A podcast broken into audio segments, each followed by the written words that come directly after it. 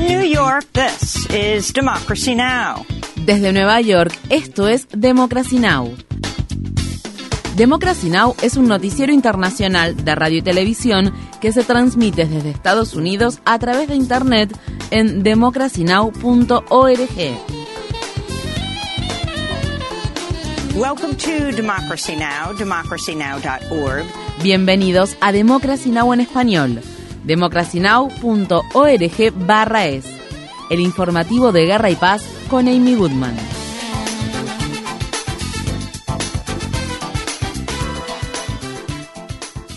Continúan las tareas de rescate en Turquía y Siria tres días después de que un terremoto de magnitud 7,8 sacudiera a los dos países en lo que constituye el terremoto más potente de la región en más de ocho décadas. El número de muertes ya supera las 11.000. Se han visto escenas desgarradoras en las zonas afectadas mientras se sacaban cadáveres de entre los escombros. En la provincia turca de Hatay, que hace frontera con Siria, los angustiados residentes hicieron un balance del desastre y afirmaron afirmaron que la ayuda tardó demasiado en llegar. Fuimos al centro de la ciudad. La situación allí es peor que aquí. Es casi como una ciudad fantasma. Retrocedimos al menos 50 años en el tiempo. Nuestras vidas están arruinadas. Nuestros hijos están devastados. Nuestras vidas han quedado truncadas. Perdimos a nuestros hijos, a nuestros padres. Fallecieron al menos dos o tres personas de cada familia. También se ha informado de algunas supervivencias milagrosas. En Siria, una bebé que nació entre los escombros fue rescatada por su tío y trasladada a un hospital cercano. La madre de la bebé no pudo sobrevivir. Las personas sobrevivientes que han tenido que abandonar sus hogares en los alrededores de Alepo afirman que están enfrentando temperaturas gélidas en medio de la escasez de combustible para calefacción y algunas de ellas tienen miedo de permanecer en espacios cerrados por temor a que ocurran más temblores. Honestamente, esto es más difícil que la guerra. En la guerra, los ataques tienen un comienzo y un final. Aquí no sabemos cuándo terminará todo esto. Estamos aterrorizados, pero todo está en manos de Dios.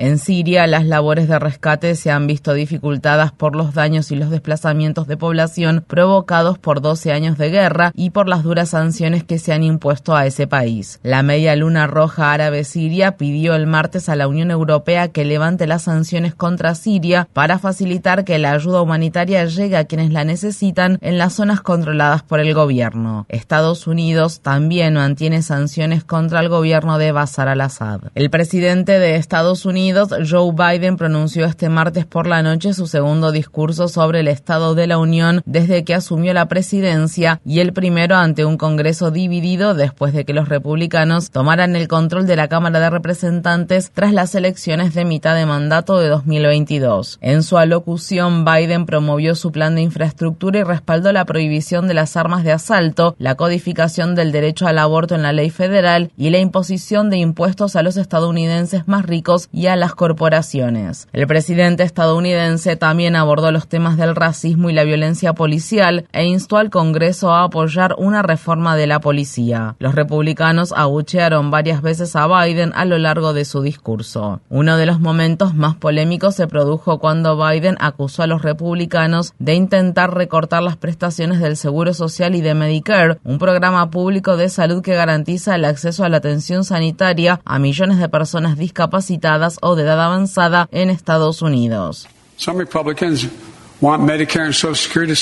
Algunos republicanos quieren eliminar prestaciones de Medicare y el Seguro Social. No digo que sean la mayoría. Los que tengan dudas, comuníquense con mi oficina. Les daré una copia de la propuesta.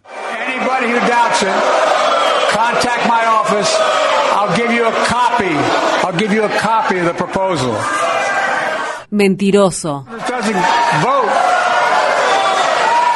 La persona que le grita mentiroso al presidente Biden era la congresista republicana de extrema derecha Marjorie Taylor Greene. Miembros del bloque negro del Congreso y otros demócratas portaban insignias con el número 1870 en referencia al año en que un agente de policía de la ciudad de Filadelfia mató a disparos a un hombre negro llamado Henry Truman. Esa es la primera muerte de un hombre negro libre a manos de la policía tras el fin de la esclavitud en Estados Unidos de la que se tiene conocimiento Entre los invitados especiales que asistían al discurso del presidente Biden sobre el Estado de la Unión se encontraban los padres de Tyree Nichols, quienes acompañaron a la primera dama de Estados Unidos, Jill Biden. Esto ocurre luego de que otros siete agentes de policía de la ciudad de Memphis están siendo investigados tras la golpiza que acabó el mes pasado con la vida de Nichols, un padre de familia negro de 29 años. La directora jurídica de la ciudad de Memphis, Jennifer Sink, dijo este martes que los agentes,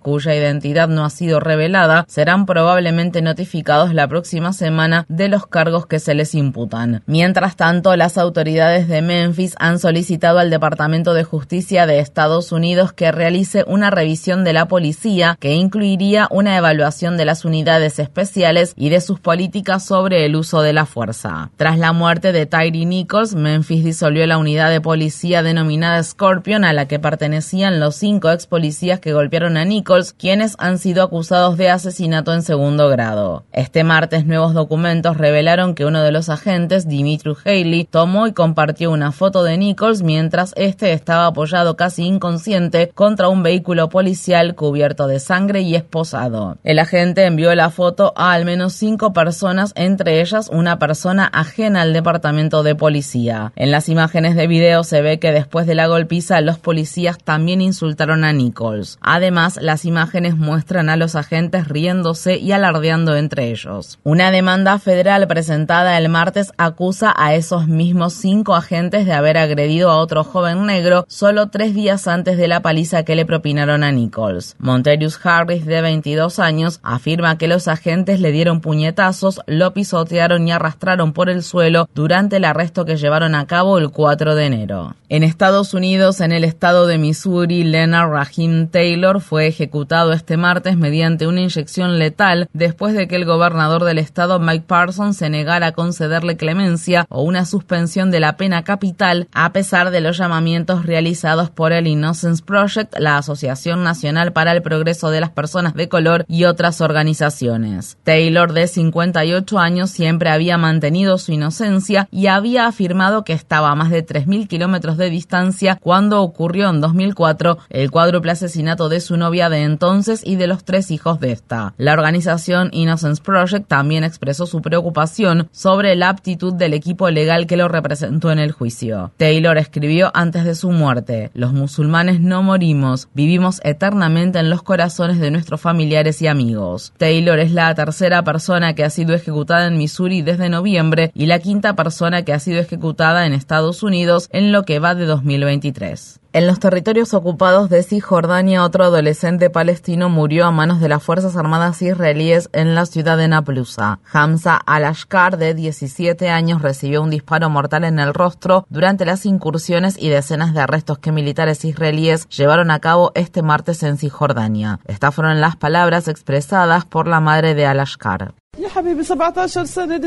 Mi cielo solo tenía 17 años. Quería trabajar porque su padre no tiene una situación financiera estable. Dios bendiga a mi hijo. Quería trabajar, pero no pudo.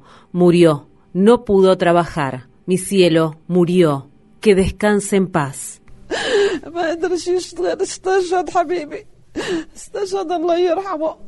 El presidente de Ucrania, Volodymyr Zelensky, se encuentra en el Reino Unido en una inusual visita al exterior. Zelensky se reunirá con el primer ministro de ese país, Rishi Sunak, y con el rey Carlos, así como también pronunciará un discurso ante el Parlamento británico. El Reino Unido, que anunció este miércoles nuevas sanciones contra Rusia, ha suministrado equipamiento y capacitación militar a Ucrania para ayudar a ese país en sus esfuerzos por contrarrestar la invasión rusa. La visita de Zelensky al Reino Unido se produce al tiempo que Rusia parece estar a punto de lanzar una gran ofensiva en el este de Ucrania y cuando se está por cumplir el primer aniversario del inicio de la guerra. Mientras tanto, se prevé que el presidente de Estados Unidos, Joe Biden, viajará a Polonia para conmemorar el aniversario de la invasión rusa de Ucrania el 24 de febrero. En Perú, al menos 15 personas murieron y varias resultaron heridas después de que intensas lluvias provocaran grandes deslizamientos de tierra e inundaciones en la región sureña de Arequipa.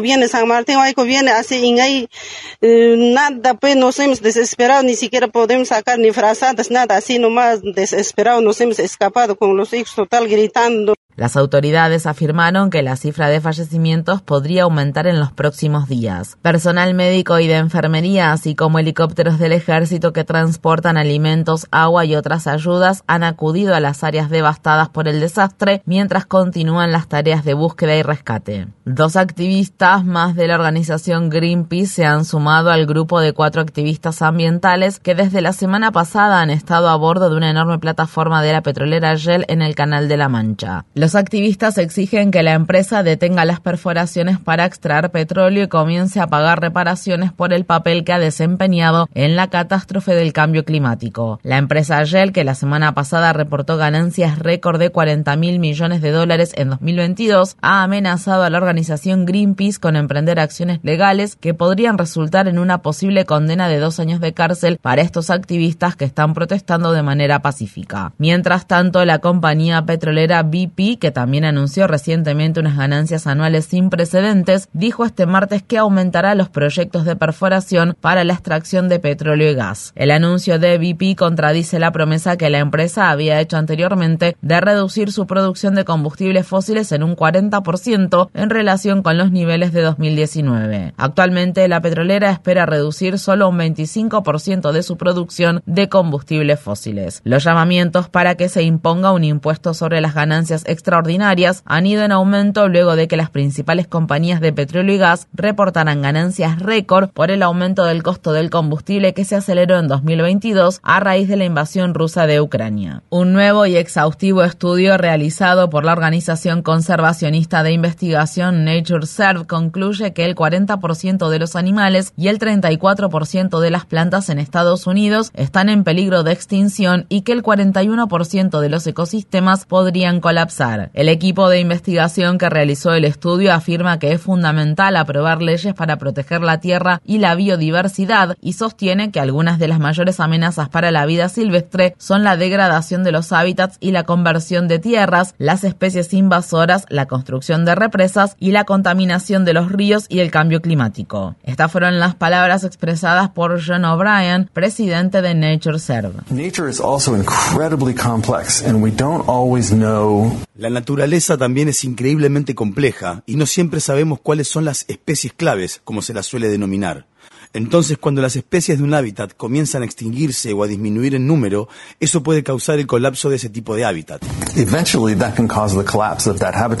En Estados Unidos, Youssef Salam, uno de los cinco del Central Park que fueron exonerados recientemente, anunció que se postulará para representar al barrio de Harlem en el Consejo Municipal de Nueva York. Salam fue uno de los cinco adolescentes negros y latinos que fueron injustamente condenados por la golpiza y violación de una mujer blanca en 1980 y estuvo siete años encarcelado por ese hecho. Entre sus propuestas, Salam afirmó que reformará el sistema penal de la ciudad de Nueva York, terminará con los encarcelamientos masivos y ayudará a que se implemente una reforma de la policía. Salam tendrá como rival a la actual titular del cargo, Christine Richardson Jordan, una socialdemócrata que se ha pronunciado a favor del transporte público gratuito, la abolición de las cárceles y la implementación de recortes en el presupuesto de la policía de Nueva York. Richardson Jordan también ha abogado por viviendas asequibles y contra la gentrificación en Harlem. Los organismos reguladores de Australia aprobaron el uso de la droga sintética MDMA, usualmente conocida como éxtasis, y de las sustancias psilocibina, más conocida como hongos alucinógenos, para tratar la depresión y el trastorno de estrés postraumático. La Administración Australiana de Productos Terapéuticos afirmó que encontró suficiente evidencia sobre los beneficios potenciales de estas sustancias en ciertos pacientes.